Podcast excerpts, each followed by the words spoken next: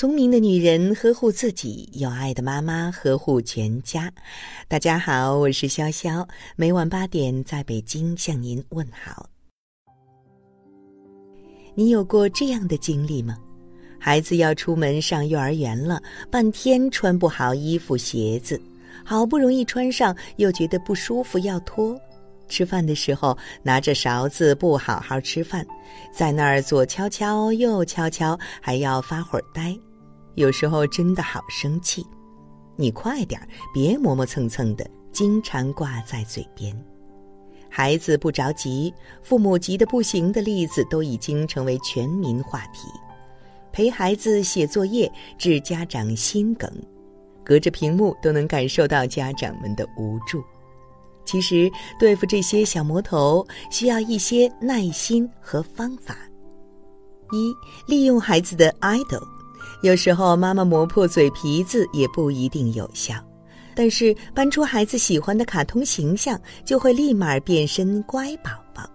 记得在一个节目中，包文婧就是用这样的方式，孩子一直不好好吃饭，用尽了招数不管用，最后一招，小猪佩奇也是这么吃的。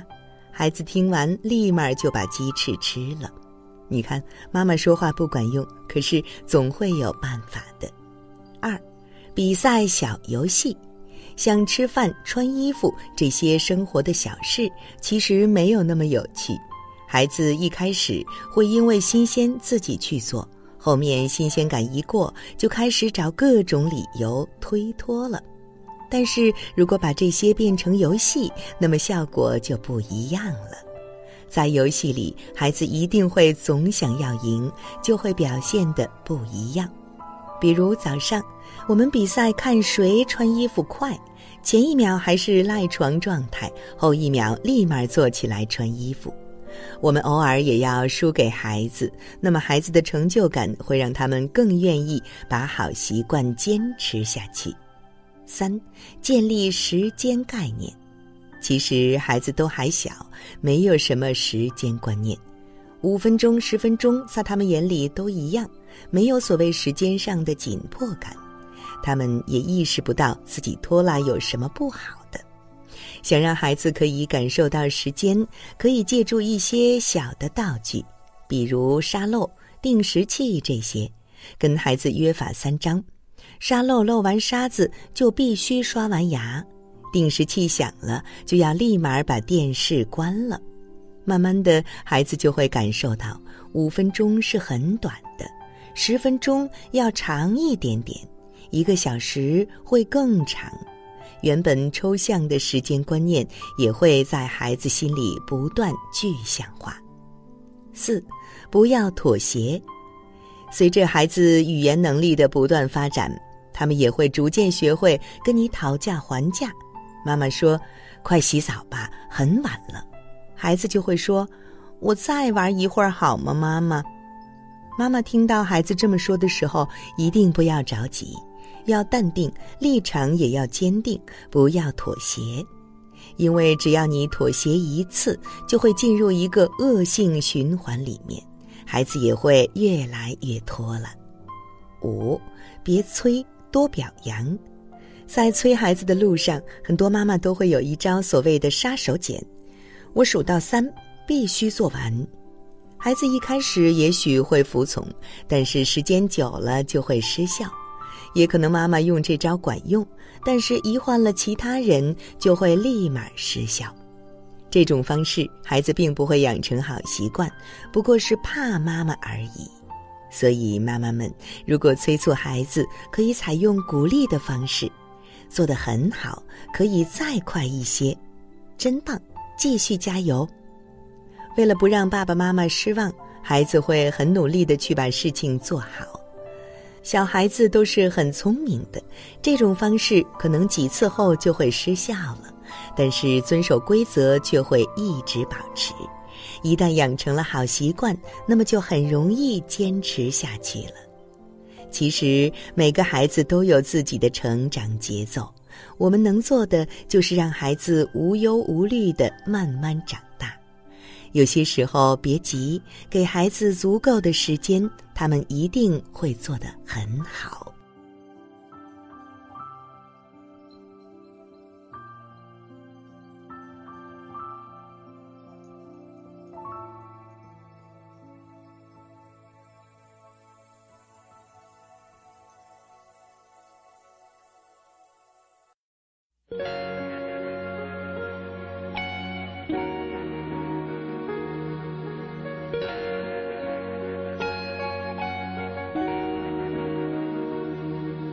想想对你说，说些什么让你好过？怕怕对你说，说了什么触碰伤口？你说一定是你的错，所以他要离你远走。我眼中的你，年华美丽，盛开如诗。别害怕去。去喜欢，你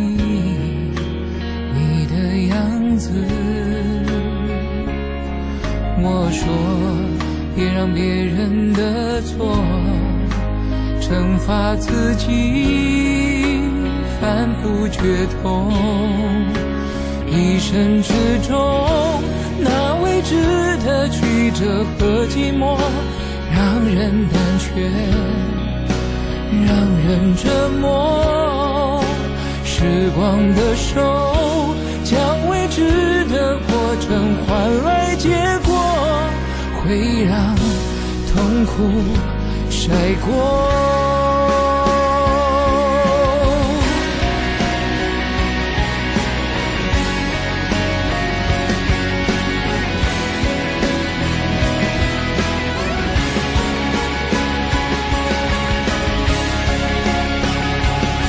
生活快乐过伤心过，不用遗忘，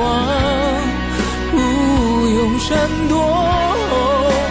一生之中，那未知的曲折和寂寞，让人胆怯，让人折磨。用时光的手，将未知的过程换来结果，会让。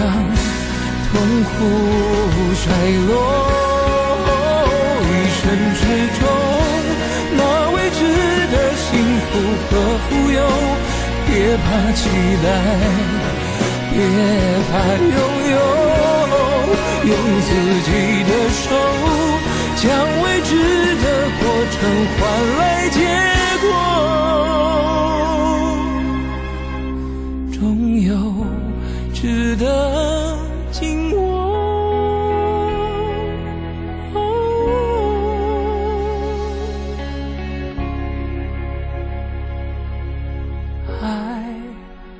看似容易，若无勇气，终将吞去。恨看似坚硬，若你愿意，我陪你过去，